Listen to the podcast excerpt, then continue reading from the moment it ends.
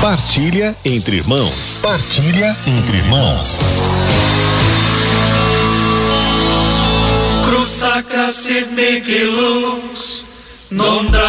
A cruz sagrada seja minha luz, não seja o dragão meu guia.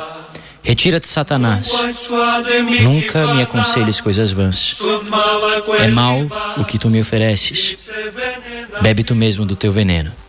Foi o que nós ouvimos agora sendo cantado, a oração de São Bento, tão conhecida do nosso povo.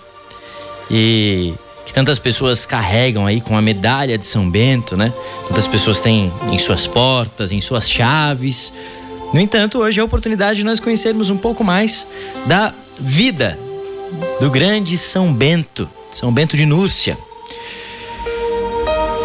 Assim, nós o vemos como, sim, intercessor, como mestre, porque ele nos ensina, e como exemplo.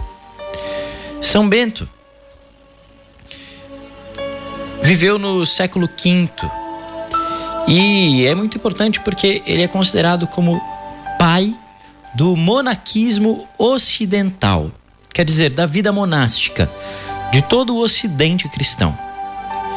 Ele nasceu, nasceu no território de Núcia, numa família nobre, numa família bastante abastada. E se fixa ali a data do seu nascimento no final do século V, no ano de 480. E quando ele era jovem, ele foi enviado para Roma para estudar, né, para completar sua formação literária, enfim. Imagina só, se fosse nos dias de hoje uma família que manda o seu filho para estudar nos Estados Unidos, algo assim. No entanto, Roma já estava decadente no tempo de São Bento. Com as invasões bárbaras e até mesmo o, o catolicismo, a vivência é, do povo, da fé católica, da fé cristã, também era decadente. Porque veja só, sabe aquelas histórias que a gente conhece dos grandes santos, mártires de Roma, daqueles que tinham que celebrar a fé nas catacumbas porque a fé era proibida, enfim, não podiam professar publicamente a sua fé, esse tempo já tinha passado. Então, acontece que quando São Bento chega em Roma, estava até meio que na moda, assim, ser cristão, ser católico. No entanto, já não se tinha aquele fervor dos mártires. As pessoas levavam o nome de católicas, mas não viviam com a mesma radicalidade do evangelho. Aquelas uh, daquelas pessoas de antes que estavam em Roma.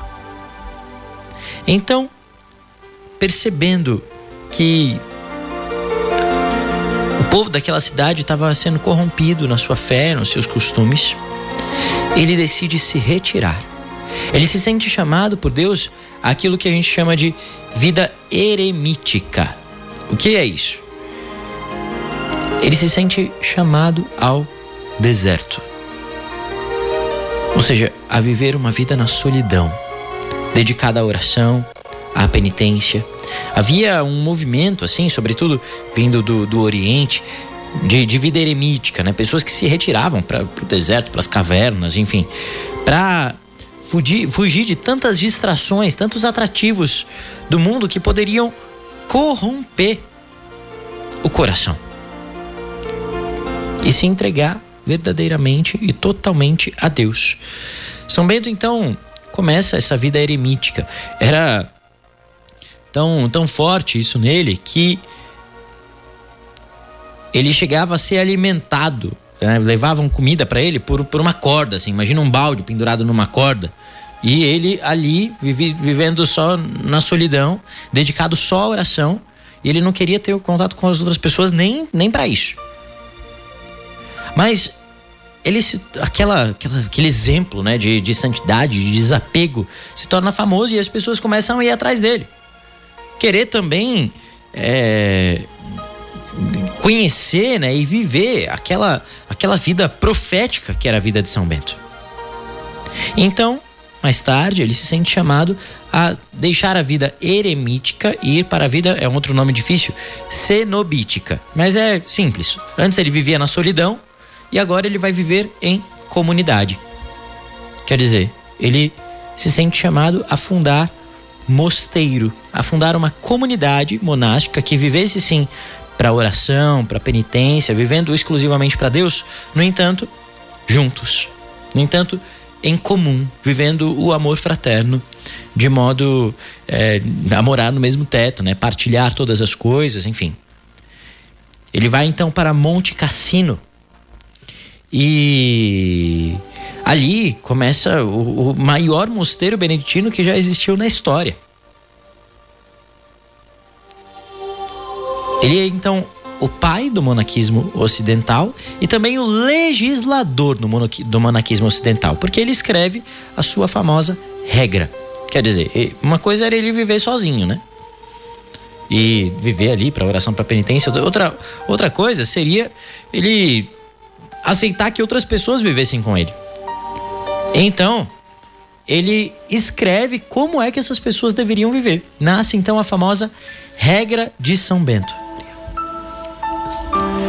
Nessa regra, ele toma outras regras que já existiam, por exemplo, de São Basílio, que vinham do Oriente, o Oriente cristão, e adapta à cultura ocidental romana. De modo que ele influenciou toda a vida consagrada a partir dele, desde então. Toda a vida consagrada de toda a história da igreja, sobretudo da igreja ocidental, foi influenciada por São Bento. Na sua regra, existem algumas coisas que são muito importantes. Tem um, um grande autor, né, que é monge, que eu gosto bastante, chamado Dom Bernardo Bonovitz. Escreveu um livrinho chamado Buscando Verdadeiramente a Deus. E ali ele se baseia, né, ele fala como é a vida monástica, segundo a regra de São Bento, mas ele se baseia, e o título fala isso, né, naquilo que São Bento diz que é o principal o principal requisito para que alguém fosse para um mosteiro seu. Ele fundou mais de 12 mosteiros, né, São Bento. E era um requisito muito simples. Se deveria buscar verdadeiramente a Deus. A gente poderia dizer, ah, mas qualquer pessoa busca verdadeiramente a Deus. Acontece que esse buscar verdadeiramente a Deus seria, deveria ser um uma busca total, uma busca exclusiva, uma busca completamente entregue de Deus. De modo que a pessoa pouco a pouco vai se tornando capaz de deixar todas as coisas e deixar até mesmo a si próprio, tomar a sua cruz e seguir o Senhor. São Bento, então, abre um modo de vida novo, né? Não que a, a, vida monástica fosse nova, mas a esses moldes e sobretudo no Ocidente. E assim, ele não somente desenvolve o seu caminho de santidade, mas chama muitas pessoas também à santidade. Através de duas coisas, a gente poderia pensar, bom, mas então isso não é para mim, né? Eu não sou monge, eu também não, né? É, mas através de duas coisas que podem e devem estar presentes na vida de todos nós. São os dois é, fundamentos da vida do monge, segundo São Bento, mas também da vida cristã: oração e trabalho. Oração e trabalho. Ora et labora. Reza e trabalha. A oração se torna trabalho e o trabalho se torna oração.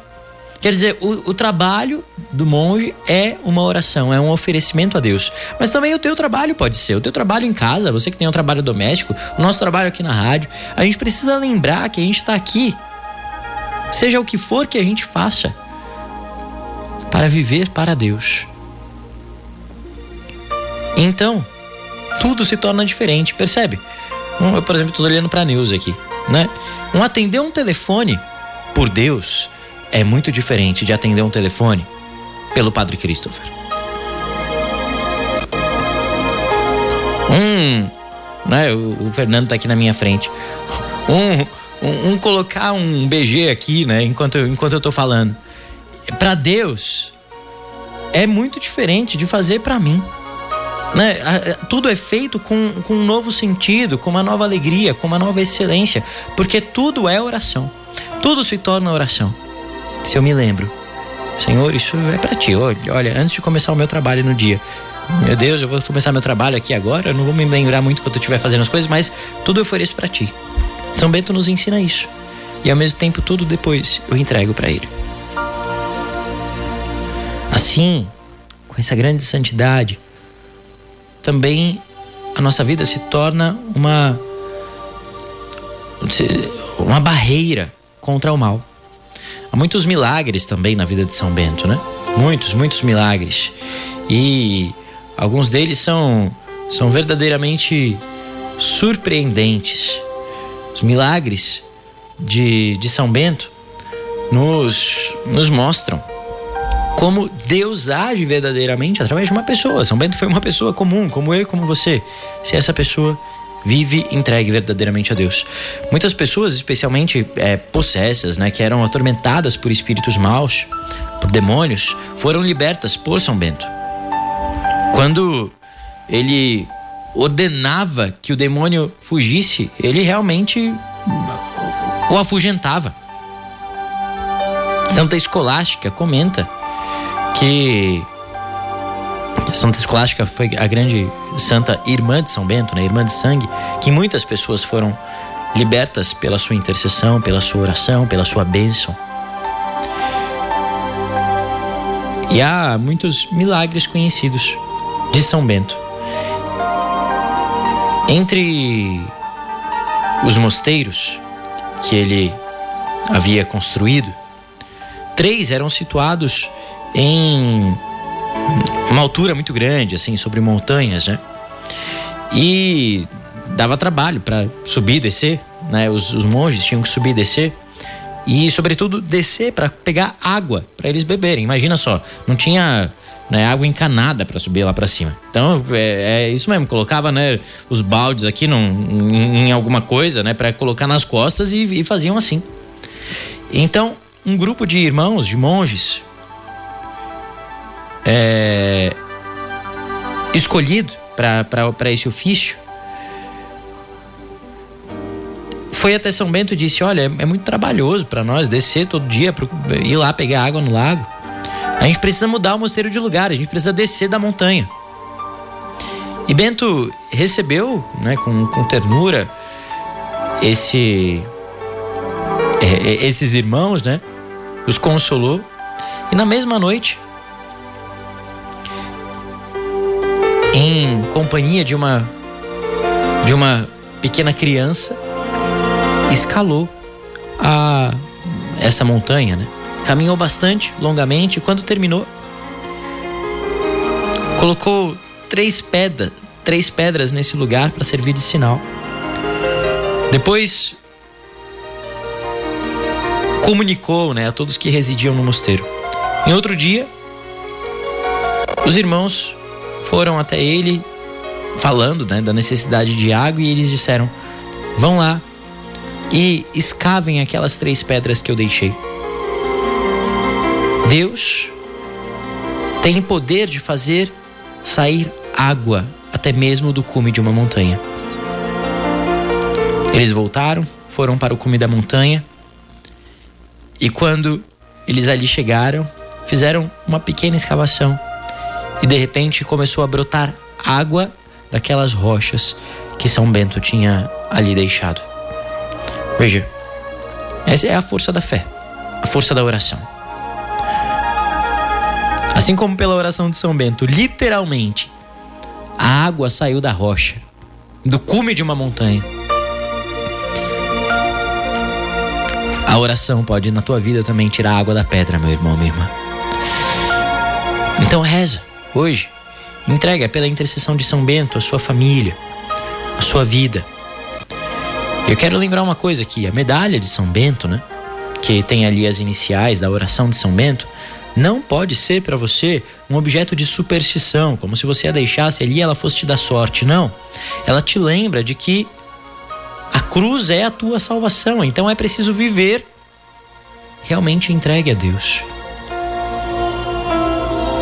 Ali está a nossa paz.